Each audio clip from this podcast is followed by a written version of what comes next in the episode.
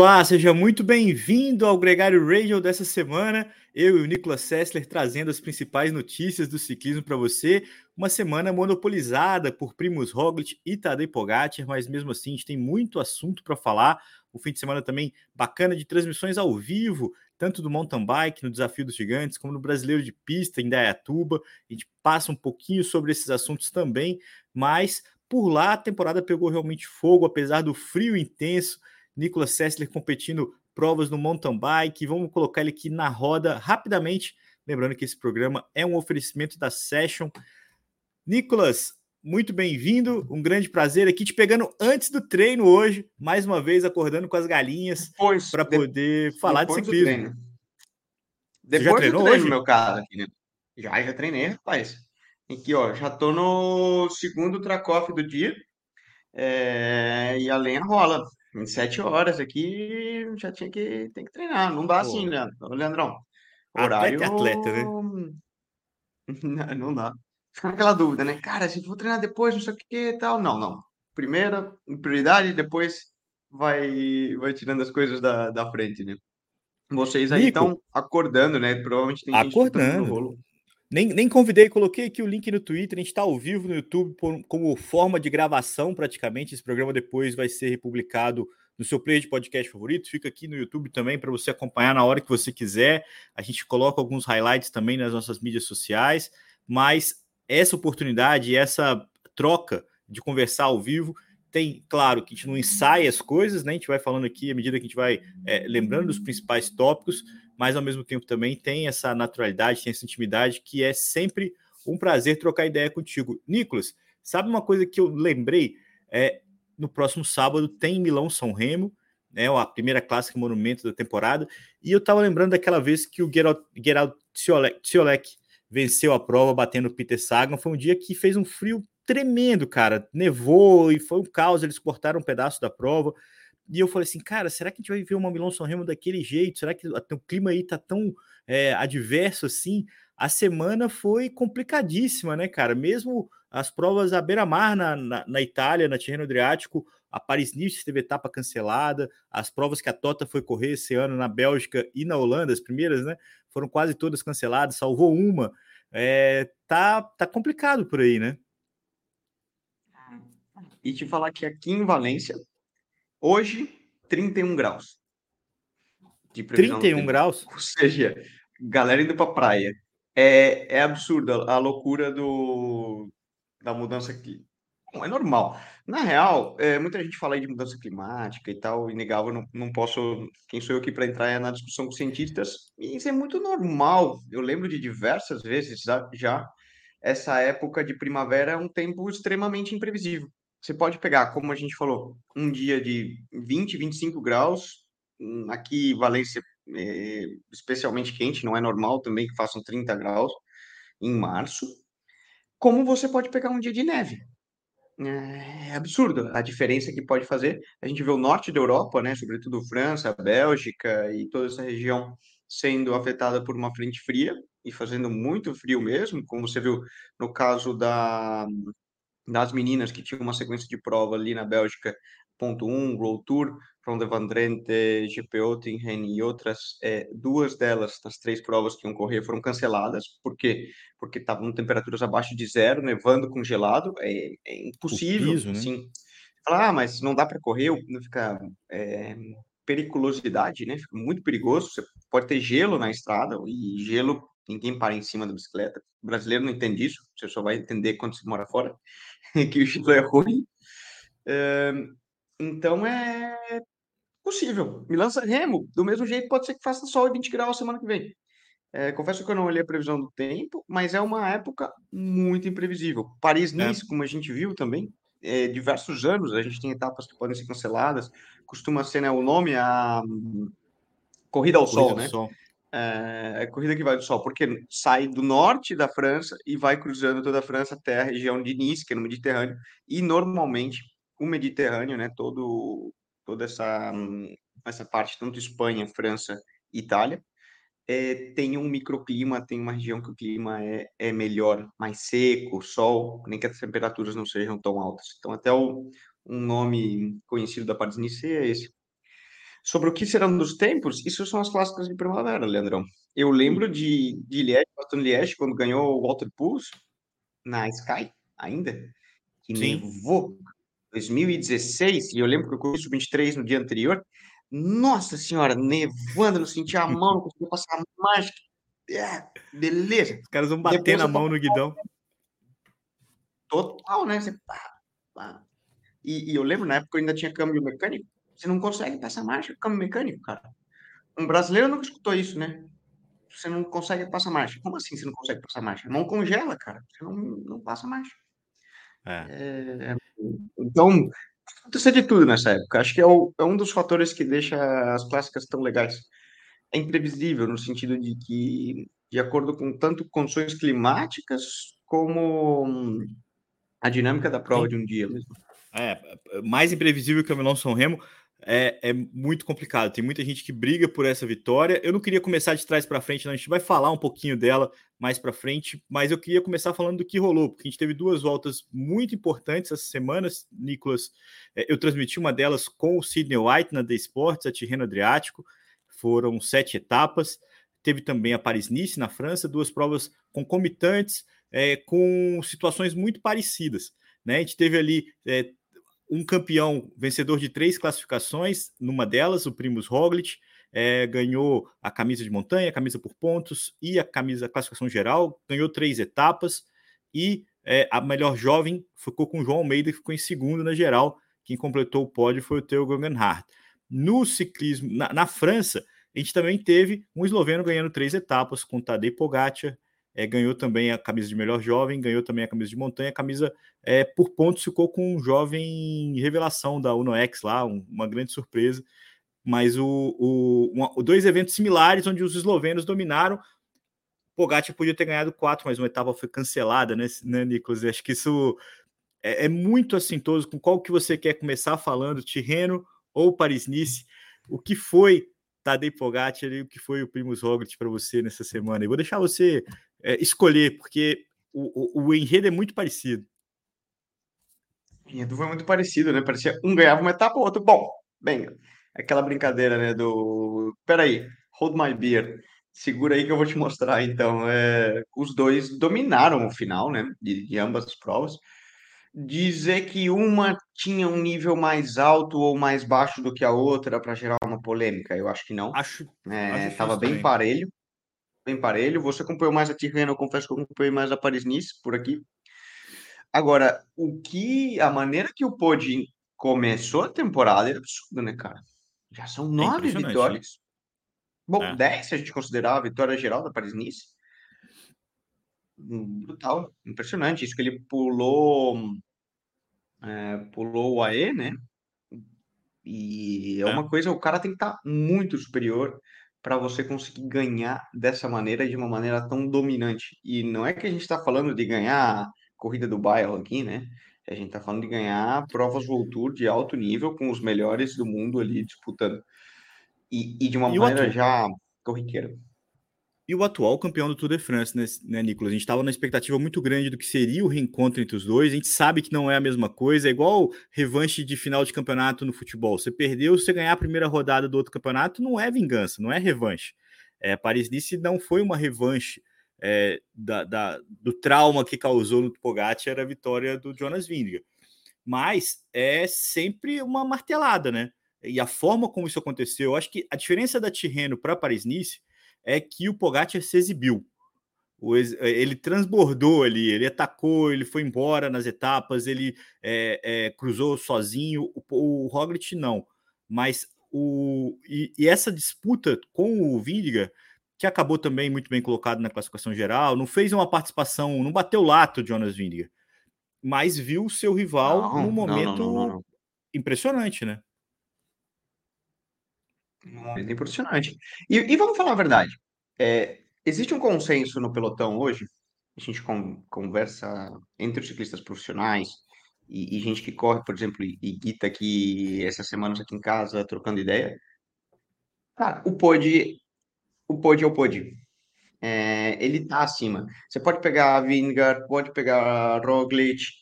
É, talvez os únicos caras que colocaria no mesmo nível, assim, que você fala, meu, quando esse cara entra, é imbatível, e ele quer ganhar, seria um Van Aert Van Der Poel. São os três melhores ciclistas da, da atualidade. Vingegaard é muito... Não, vamos lá, não, não vou desmerecer a vitória dele no Tour de France, porque ele estava superior. Vingegaard é muito bom, mas a Jumbo é então, é mas boa. pode eu... por si só é ainda é superior e ele está mostrando isso. E foi a graça do Tour de France, porque a gente passou, a gente fazia um programa todo dia no Tour de France. A gente passou o tour inteiro na expectativa de que o Pogacar, Pogacar podia virar o jogo.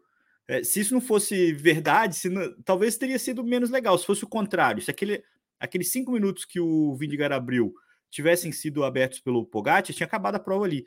É, para quem está aí é, entregando já os títulos todos para o Pogacar, é importante dizer que o jogo é jogado. Assim, então, o mesmo vacilo que ele cometeu ano passado, ou a mesma é, tática agressiva que a Jumbo Visma aplicou naquela etapa, onde eles sacrificaram o Roglic, que estava prestes a abandonar, para tentar é, mexer com a cabeça do, do Pogacar. É, enfim, isso é, é, é, a, é o que mantém o jogo aberto, vamos dizer assim.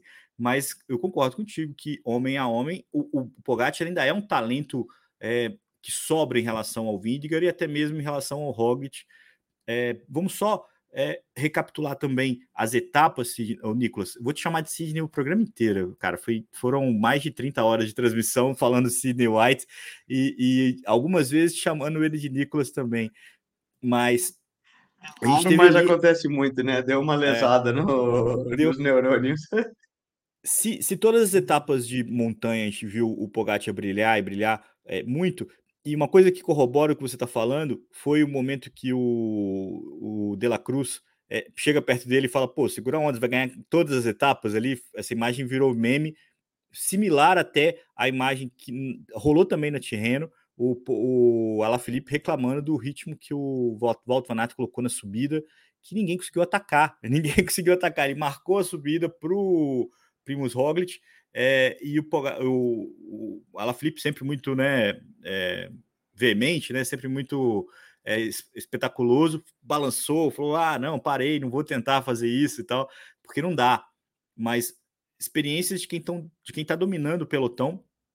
Mas a gente teve o Tim Merlier ganhando a primeira etapa, o Mads Pedersen ganhando a segunda, é, os dois sprints. Depois o Olaf Koy também ganhou um sprint e aquele contrarrelógio diferentão que a Jumbo Visma ganhou, Nicolas. É, primeiro, acho que a vitória do Tim Merlier e do Mads Pedersen vão colaborando aí para a imagem desses dois ciclistas cada vez mais sólidos, né? Na, na disputa pelas chegadas é, massivas e nem tão até um pouco mais seletivos o Mads Pedersen também consegue.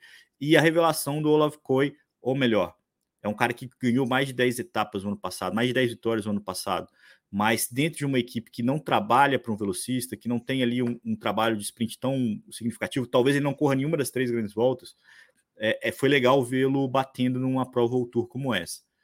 É, eu queria Sim. te ouvir, é, vou, vou, focar no contrarrelógio, porque eu acho que teve uma dinâmica diferente, é, que não valeu a quarta roda, como sempre é, né, um, um trabalho por equipes, mas permitiu uma multi é, decisão de estratégia, né? Foram várias estratégias possíveis eu acho que a gente ainda vai ver se esse cenário, se essa condição se repetir, a gente vai ver ainda outras aplicações dessa regra. Vale a primeira roda que cruza, é, chegam os tempos individuais, que era mais ou menos o que acontecia antes, né? Se você sobrasse do quarteto, você também teria seu tempo individual. Só que agora você pode articular com isso, né? Isso é uma estratégia. O sprint do Pogacar foi uma maluquice, tentando salvar ali a diferença para Jumbo Visma. Só explicar, né, para quem não, não assistiu, acompanhou na. A ESPN transmitiu, né, Paris-Nice, no, aí, aí, no Brasil, com o, Renan. É, com o Renan e tudo. Eles fizeram um, um, teste num contrarrelógio por equipes com uma dinâmica diferente. Normalmente, contrarrelógio por equipes, você tem oito ou sete atletas largando e costuma valer a quinta ou a sétima roda, né? Que seria o terceiro atleta a cruzar ou o quarto atleta a cruzar é dependendo do número de. É... Ah, tá, Exato. entendi. É, a sétima roda, porque você passou um, dois, três ciclistas, e o quarto, é, quando ele cruza a linha, né? Esse é o tempo da equipe. E logo, se algum atleta sobra, esse atleta tem o tempo dele, o tempo é. que ele sobrou, ele sobra da equipe, por exemplo. Nesse ano, a Paris-Nice adotou uma uma dinâmica diferente. Primeira vez que eles fizeram isso. Eles falaram, não importa, vale o primeiro da equipe a cruzar a linha. Então, a dinâmica e a ideia era que as equipes iam gastando os atletas pá, pá, pá, como se fosse um, um trem de balada, de um é, sprint. Por equipes, né? Fum, um, um fum, trem de balada. Fum, e, exato, ia, ia, soltando o cara, porque ele dava tudo, uh, puf, fora, uh, puf, fora. E, e soltava o último quase fazendo um sprint. Então, por exemplo, as equipes viam aquele cara mais explosivo mesmo, no caso, Pogacar, Pedersen, e, e a gente viu exatamente eles sprintando até a chegada. Uma dinâmica nova, nunca tinha sido adotado isso. Particularmente gostei. Eu achei que ficou legal. Deu uma dinâmica diferente, porque a gente viu algumas equipes trabalhando mais forte no final e conseguindo recuperar e dar algum, algum diferencial ali, de acordo com o último, com o último atleta. E confesso que eu achei. É, eu também... Pessoalmente achei legal eu achei, achei que só tem pontos positivos. É, é, por mais que tenha. Continua tendo uma estratégia por equipe, você continua tendo que proteger os escaladores, os caras que não são bons é, no passo. Você pode abrir mão dos caras que estavam ali só para completar os quatro, mas também não tem nenhuma aptidão para aquela especialidade. Você tem a opção de um ataque é, ou um sprint final. Eu acho que vai ser uma tendência interessante de acompanhar nas próximas edições, na medida que isso for é, ficando, vamos dizer assim, é, sendo utilizado por outras, por outras provas. Não sei o quanto que isso vai ser convencional, né? Tipo, vai ser sempre assim, ou vai ser testado pouco a pouco, como foi agora na Paris-Nice, Nicolas. É, então a gente teve, confirmando então a, a, o que eu falei, o menino que ganhou a, a classificação é, tem um nome parecido até, Jonas Grigard, da Uno X, foi o ciclista que venceu a camisa por pontos, andou várias fugas é, um jovem ciclista da equipe Uno X, 26 anos, nem tão jovem assim, né, Nicolas? Tipo você, assim. É, eu já tô ficando velho, cara. Pô, começo a olhar os resultados assim, eu falo, nossa, cara, eu já tô quase com 30. E antes eu olhava para um, um, um cara de 30 e falava, nossa, oh, o que que esse cara tá arrumando? Mas é. O tempo passa. É, mas. Mas vamos o... lá, vamos lá. Vamos lá, não, tem, tem, tem chão. A Jonas Vindiga ficou em segundo na, na. Davi Galdu ficou em segundo na classificação geral, o Jonas Vindiga ficou em terceiro. Talvez o Davi Galdu, entre os caras que, que não conseguiram é, nem vitória, nem, nem é, nenhum resultado assim mais é, material, foi quem mais se exibiu, né? quem mais apareceu ali em boa forma. conseguindo taticamente ali disputar um pouco mais com, com o Pogacar, com o Vindiga, elevou um pouco o nível dele nessa, nessa exibição aqui na Paris. Muita gente já especulando que, que ele pode brigar por um pódio no Tour de France, uma coisa desse tipo. Ele que é, talvez seja a principal esperança francesa hoje, né? É, o, o, o, Bardet e o Pinot já não têm é, tanta consistência, apesar de que o, o Pinot fez uma boa terreno, mas não brigou pelas cabeças, uhum. ficou ali entre os 10, boa parte do tempo, quase todas as etapas. E o Bardet, apesar do último giro ter andado muito bem até abandonar, é, também já vai ali numa, numa tocada um pouco diferente, né, Nicolas? É, é normal, Leandro. Eu acho que vão passando. É, no ciclismo profissional, é, é muito difícil você estar tá sempre no topo.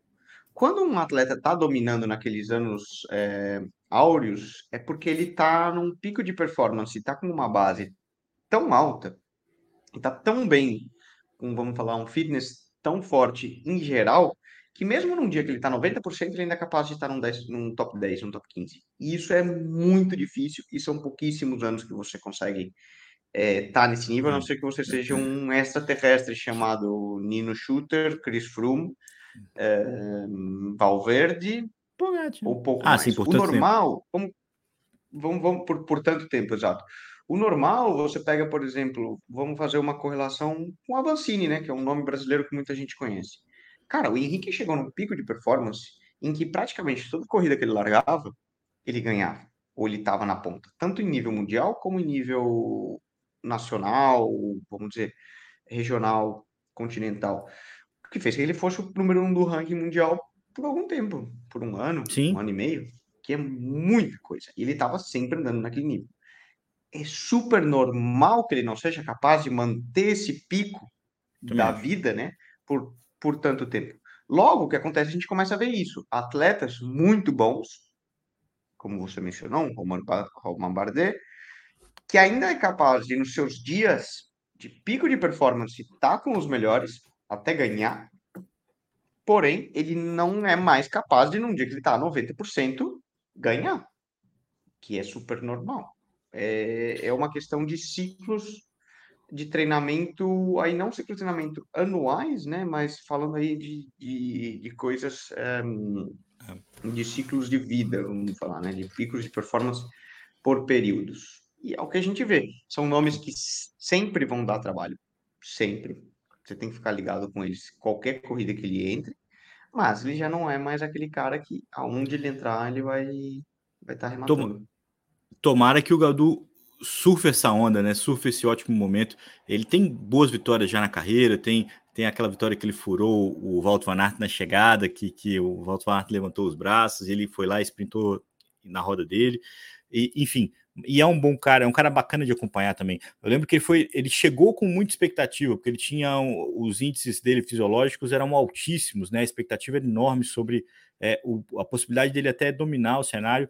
Demorou mais tempo para amadurecer, mas parece realmente que, que vai ser capaz de, de andar junto com esses caras. Talvez o azar dele é que o momento é de dominação e canibalismo, tanto do, do Pogacar quanto do Vindigar, que tem uma equipe muito forte. acho que a, a principal equivalência é, para o Vindigar e até para o Roglic nessa briga com o Pogacar é que a Jumbo Visma é um timaço e, e na maioria das vezes consegue é, ajudar o seu, o seu time.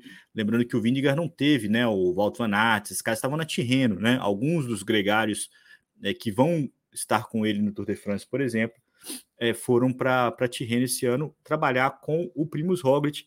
E já falando dessa prova na Itália, Nicolas, é, um exemplo que corrobora isso que você falou é o Peter Sagan. Peter Sagan estava lá 11 18, 20, estava sempre ali chegando junto nas etapas massivas, mas não tem mais aquela consistência de estar entre os cinco primeiros, que foi a tônica da carreira dele inteira.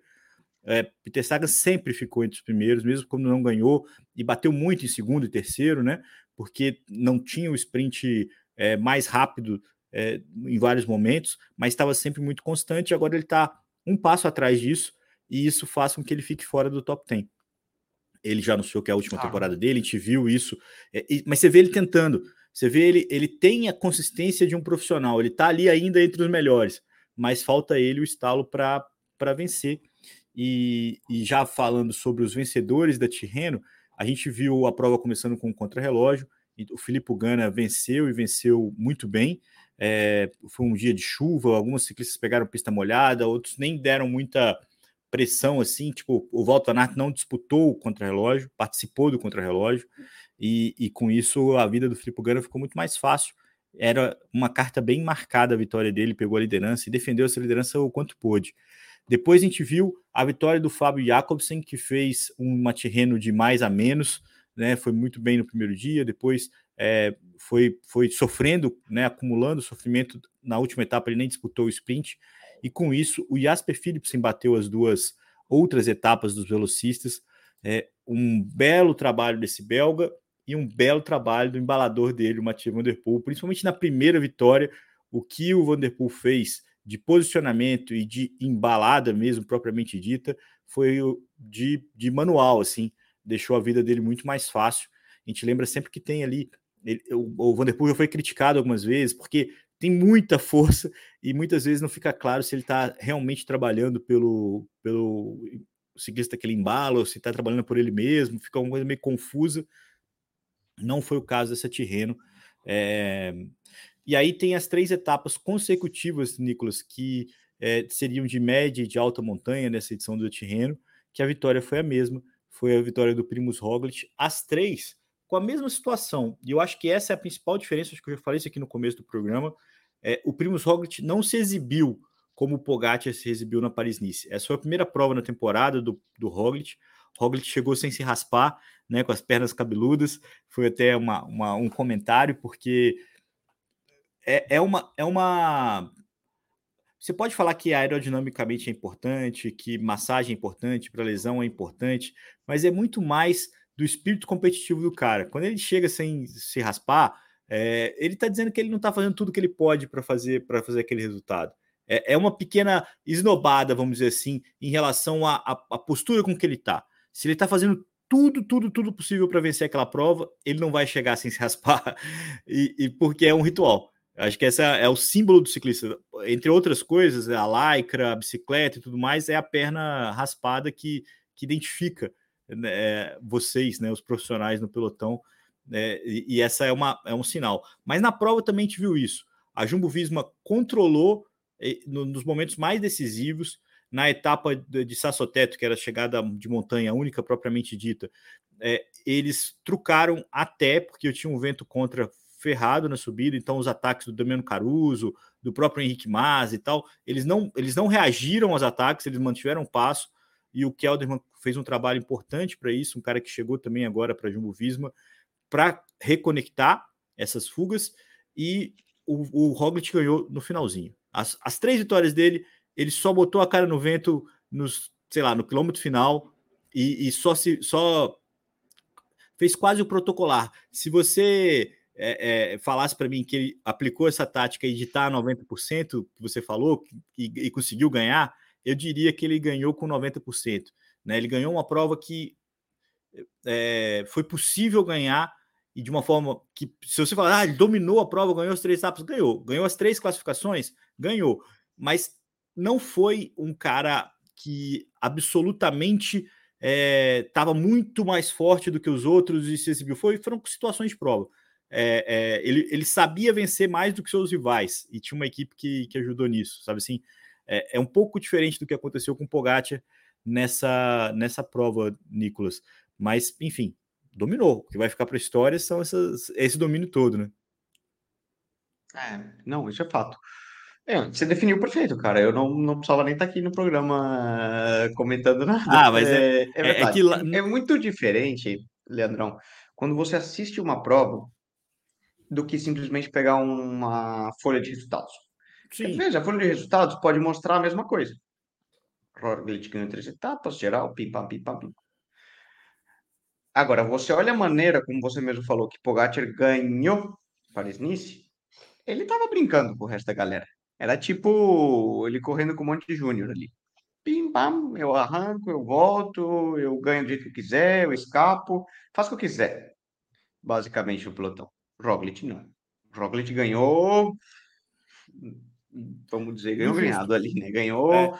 tendo que trabalhar por ele, foi melhor, porque era o melhor cara, mas não foi assim, tipo, ganho como quiser, do jeito que eu quiser, vamos dizer, quase que rindo dos outros. Não, como foi um pouco mais o caso do, do Pod. E um pouco mais que dizer, mostra que também o nível de Renault estava próximo, né? Eu acho legal destacar Henrique Mas, Movistar, uma equipe que está dando as caras.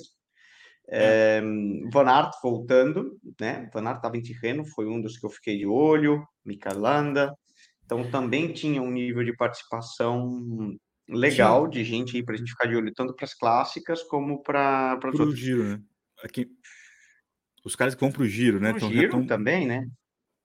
Acho que a Bahrein, a Bora e o AE mostraram bons times, tinham ali algumas opções táticas. O vento atrapalhou na etapa de montanha, ninguém teve coragem de, de, de atacar tanto quanto a gente gostaria de ter visto, mas são bons times. A Bahrein não é uma equipe que vai ficar passiva no pelotão, vai ser uma equipe que vai buscar os ataques, vai buscar as alternativas, é, com Mikel Landa, com Santiago Buitrago, é, tentou uma tática bem arriscada na, na, última etapa de subida, que foi legal para caramba de acompanhar, com, colocando o Nick Azar na fuga.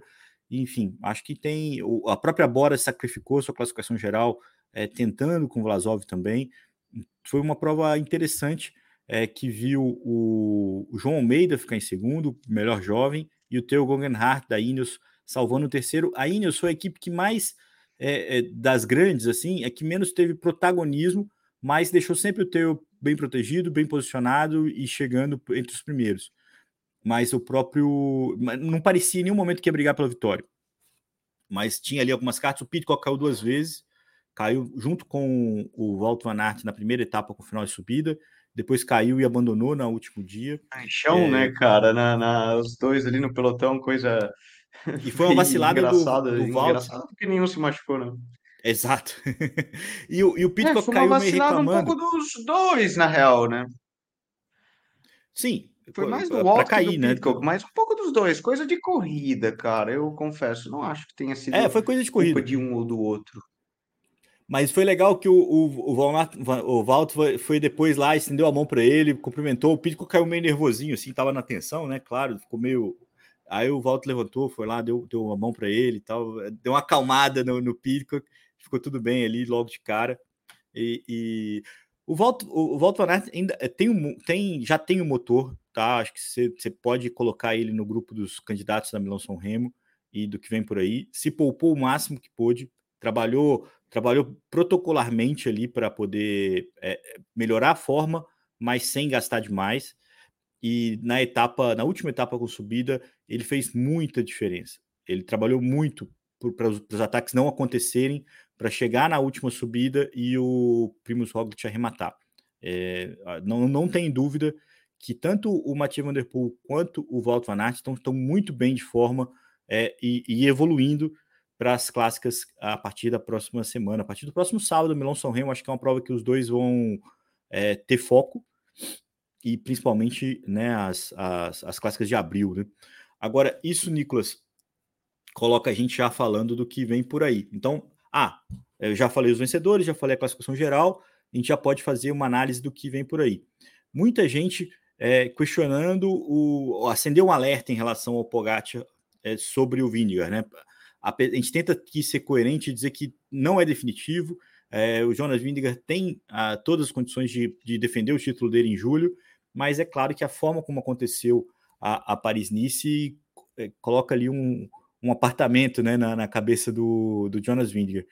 Com esse desempenho do Roglic, você acha que a Jumbo deveria é, replanejar novamente e, e, jogar com duas cartas em julho?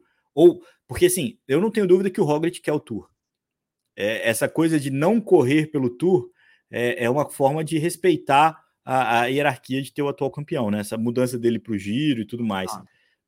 Você acha que esse, esse momento pode acender um alerta de que eles precisam dos dois para tentar ganhar do Pogacar? Ou ainda não? Total. Eu acho que se não um alerta, é fato. Não tem alerta nenhum, é fato, é fato. Eles precisam dos dois para ganhar do Pogacar. Não tem, não tem dúvida. Mano a mano, posso queimar. Só se o pod tiver com uma diarreia, alguma coisa assim. Mas em condições normais de temperatura e pressão, não vão ganhar. Vão ganhar. É, o pod é superior. Não, acho que não é nem acender um alerta, eu acho que é. Não, porque teoricamente a Jumbo vai com o Roglic para o giro e, e com o Vindiger para o Tour. Né? A gente não tem ainda uhum. a confirmação se o Roglic vai tentar fazer o, o double, não necessariamente vencendo, mas taticamente ali compondo o time, trabalhando pelo Vindiger. E eu acho que principalmente taticamente, eu acho que seria uma, uma, uma coisa importante, principalmente se ele tiver algum imprevisto no giro, né? Porque se ele ganhar o giro ou tiver que se sacrificar demais para ganhar o giro, é, a gente não sabe o que sobra para o Tour, né? Mas eu acho que, que eles, vão, eles vão considerar isso sim é, de usar todas as armas disponíveis para ganhar a principal prova da temporada. E mais do que isso, é, o Roglic vai querer essa, esse cenário. Se ele continuar nessa evolução que ele está mostrando agora, ele vai argumentar que ele tem, ele tem moral no time para brigar pelo Tour de France. Mas vamos ver. Fora isso, Nicolas, a gente tem também uma análise já mais imediata, que é a temporada de clássicos. Eu acho que muita gente falando que a derrota no Tour de France mudou um pouco a postura do Pogacar, que está mais voraz esse ano, é, sempre correu para vencer, mas está parecendo mais voraz, e, e, e, parece que isso é um pouco da, da vontade dele de mostrar que, que, que, o Tour foi um acaso. É, mas eu acho também que ele tem uma conta antes do Tour que é muito importante para ele, que é a volta de Flandres. Ele corre a Milão São Remo, vai tentar ganhar a Milão São Remo. É uma prova difícil para ele ganhar, mas é possível. Ano passado ele foi bem, ele atacou no pódio, ele tentou. Mas Flandres, da forma como aconteceu, tentando largar o, Van, o Vanderpool o tempo todo, até aquela última subida do muro, o último muro que eles passaram, que o, o Vanderpool quase quebrou e depois o que desenrolou naquele sprint, onde eles ficaram hesitando, hesitando, hesitando, e o Van Barley é, passou ele, junto com outro ciclista que fugiu o nome agora, mas terminou em quarto, terminou fora do pódio, o, o Tadej Pogacar, eu acho que a volta de Flandres é uma prova que ele está trabalhando para estar num pico forte já agora em abril. É, é, eu, eu acho que ele é muito favorito para a volta de Flandres com a mentalidade que ele está nesse começo de temporada, Nicolas. Eu não apostaria contra. Eu acho que Flandres tem, e é o bonito das clássicas, né? Assim como Lançan Remo, Paris-Roubaix, você pode ser o franco favorito. Não tem problema. Agora, ganhar e arrematar é. como franco favorito é outro é. tema, né? A gente já viu, você tem Jumbo com Dylan Van Walt Van Aert, é... mil cartas ali, Tish Penot, é... tem muita gente boa que eles podem utilizar. Você tem Vanderpool, que certamente vai querer ganhar. Você tem Lotto Destiny, né? Que agora mudou o nome. Você tem Lotto Quickstep, que também quer ganhar. é muito difícil. Ineos, por que não? É muito difícil arrematar sendo, né, nessas, nessas condições. Eu acho que é. A, a gente tá falando aqui da, da, vontade dele, não da realidade. Na realidade, não, ele vai ter que mostrar isso. Vontade, Bidu, aí, aí é claro. É. Agora, Você eu quer... também me pergunto, com a maneira como pode estar tá andando, Daqui até Tour of Flanders, a gente tem três ou quatro semanas, né? Tour of Flanders é no dia 2 ou dia 9 de abril? Eu acho que é 9. Costuma ser no dia 2, mas eu acho que é dia 9 também, né? Porque agora é, é Milan San Remo. Gent no, no, no fim 26 de semana. 26 é Gent Wevelgem, certo? Peraí, vamos olhar aqui no calendário, a gente tem tempo. Volta de Flanders dia 2 de abril, você tá certíssimo. E dia 9 é Paris-Roubaix. Caramba, exato. alguém viu já é o final de março. Perfeitamente, Nicolas Seria uma boa notícia. Claro, é a sequência, exato. Milan San Remo, alguém vão transmitir aí no Brasil, cara. Flandres passa na ESPN ou no Star Mais, pelo menos. É, Ghent, eu acho que não. A Nada Esportes deve passar E3 e é, Depan. É, a gente está aguardando confirmar. Mas essa semana a gente passa Milano Torino na quarta-feira e é, Milão São Remo na, no sábado.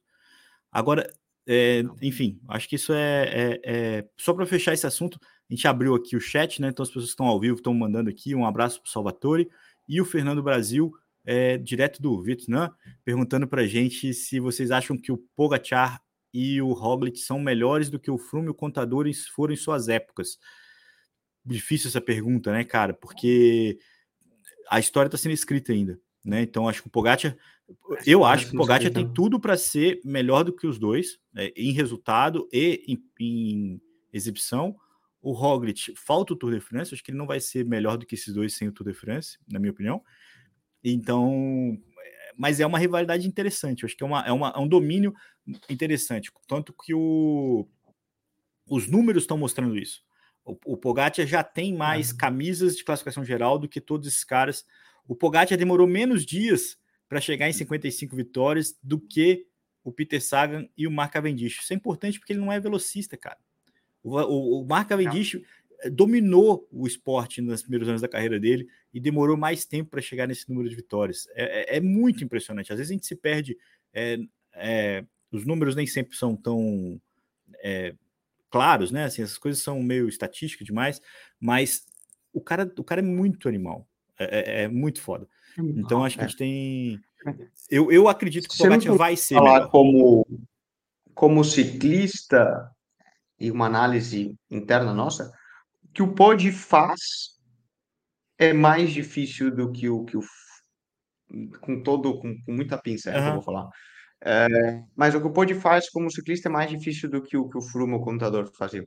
Que era muito específico, só para voltas, uma capacidade de recuperação brutal, é, um escalador com capacidade de, de um, produzir uma relação de watts por quilo muito alta por um período muito elevado e recuperar dia a dia. Porém, eles eram muito bons naquilo, que é normal. Um sprinter é muito bom em sprintar, como você mencionou em um Kev.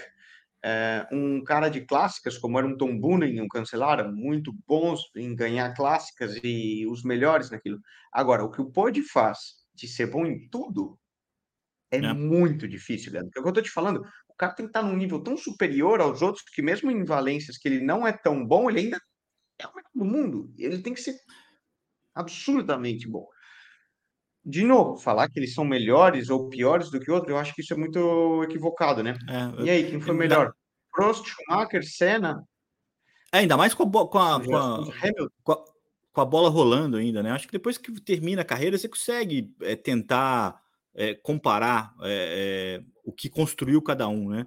E, mas eu acho que o Pogacar ainda está construindo a história dele e a tendência é ser dominador, a tendência é ser, é, eu acho, hoje eu acho que ele vai construir uma carreira mais vitoriosa do que do Froome e ao mesmo tempo mais espetacular, espetaculosa do que foi a carreira do Alberto Contador, que foi um cara extremamente carismático, né, Nicolas? Acho que o principal, o cara que sempre atacava, que estava sempre perdeu muito, né? Depois da história do Bife, ele perdeu mais do que ganhou. É, acho que essa é uma, uma. Ele era muito dominante. Carismático, eu não sei se é. No carismático, eu não sei se é a palavra. Porque. Carismático, o cara ele é um não mal, é, ele é um babaca. Não, é, não, não, não, Aqui mas, na Espanha mas... todo mundo tem um acordo. Ele, vamos falar, o Nelson Piquet e o Senna. Sim. O Pode é mais o Senna, o. O, o, o contador, contador é mais, é mais o Nelson Piquet. Mas os dois são muito bons e excelentes pessoas, e enfim, mas eles têm um, um approach diferente também até a abertura pós, por exemplo, posso falar aqui da Espanha, por exemplo, o cara mais carismático, a referência, Miguel Indurain. Que então, muita gente não que... viveu, mas Indurain tinha um carisma, uma capacidade, e o contador ganhou mais que Indurain tem um nome muito forte, mas ele não tem o mesmo carinho e carisma que Indurain tem pelo público. É, não, o é, Indurain ganhou mais do que o contador, Nicolas. Desculpa te interromper. Apesar de ter. O contador ganhou cinco vezes, o Indurain ganhou cinco vezes consecutivas o Tour de France. É que ele foi tão dominante que, que em algum momento foi meio chato, que é um risco que o Pogacar também vive. Né? Muita gente já está cornetando que parece fácil o que ele faz e isso tem uma consequência. Mas isso é uma conversa para é, muitos outros gregários radio. A gente tem muita coisa para falar nos próximos programas, acompanhando a carreira desse maluco que é muito absurda, mas é importante saber que o Primus Roglic está na jogada, o Vindiger está tá na jogada, o Renko está na jogada, o Renko ainda não, não, não, combateu com esses caras nesse ano ainda, mas está em franca evolução, ganhou a Volta ano passado, é, vai brigar pelo giro, vai brigar também pelas clássicas, deve, deve voltar a correr, né, Liege, que ele é atual campeão, e a gente vai ver uma briga grande aí é, desses ciclistas se misturando. Acho que essa é a conclusão desse programa. É, o Pogacar corre clássica, o, o Roglic também corre, é, os caras estão tão mais envolvidos ao longo da temporada do que é, num passado recente, é, onde os caras competiam, até participavam ali, mas não eram tão esfomeados como tem sido esses dois, é, principalmente o Pogacar, que já ganhou a Liège, já ganhou a Lombardia, e muito provavelmente, se, se tudo correr de acordo com, com a história a ser contada, vai ganhar um monumento esse ano também. Eu acho que ele belisca. E, mas depende de muitos fatores, como você mesmo disse, não dá para. Não, não, é uma, não é uma linha reta, né? Tem muitas curvas nessa história aí. E, e a gente, por isso mesmo, é tão legal de acompanhar. É por isso mesmo que a Milão São Remo, para mim, é o final mais empolgante da temporada. É a hora que você fica em pé ali, você prende a respiração e, e tem 50 caras que podem sair para disputar a vitória, da, a vitória das formas mais diferentes, como o Mohoric o ano passado, é, largando todo mundo na descida, Nicolas. 44 minutos ao vivo, cara. Eu preciso dizer para você que é hora de dar tchau. Vamos encerrar esse programa. Mais uma Caralho. vez aqui a gente perde um pouco a, a, linha falando, mas é sempre um grande prazer. Muito obrigado a todo mundo que chegou até aqui nesse podcast. A gente se reencontra na segunda-feira que vem com mais cobertura do, ciclismo mundial, com mais interação e conversa. O Nicolas Sessler sempre traz um olhar muito precioso sobre o pelotão. No, essa corneta do contador eu não vou esquecer, não, Nicolas. É, muito obrigado, cara. Um grande prazer, uma boa preparação oh, para você agora em altitude. Que ele é um mala, e eu, eu, sempre achei ele um mala, mas eu acho é, é, é, que mala, é que mala e carisma são coisas que vão paralelo. O Lance também era um mala. É, só que era legal assistir o contador. É, entendeu? É, acho que esse é o. Sim, sim, é sim. Ponto. Não, não tô falando como atleta. O cara era sensacional, Exato. atacava, um gênio. É. Mas o cara é um mala. Tudo bem. Senhoras e senhores, muito obrigado. Vamos despedindo por aqui. Antes que essa conversa em rede demais para um papo de boteco, eh, que seria também um grande prazer. Nicolas, um abraço, boa semana. A gente se vê segunda-feira que vem. Valeu.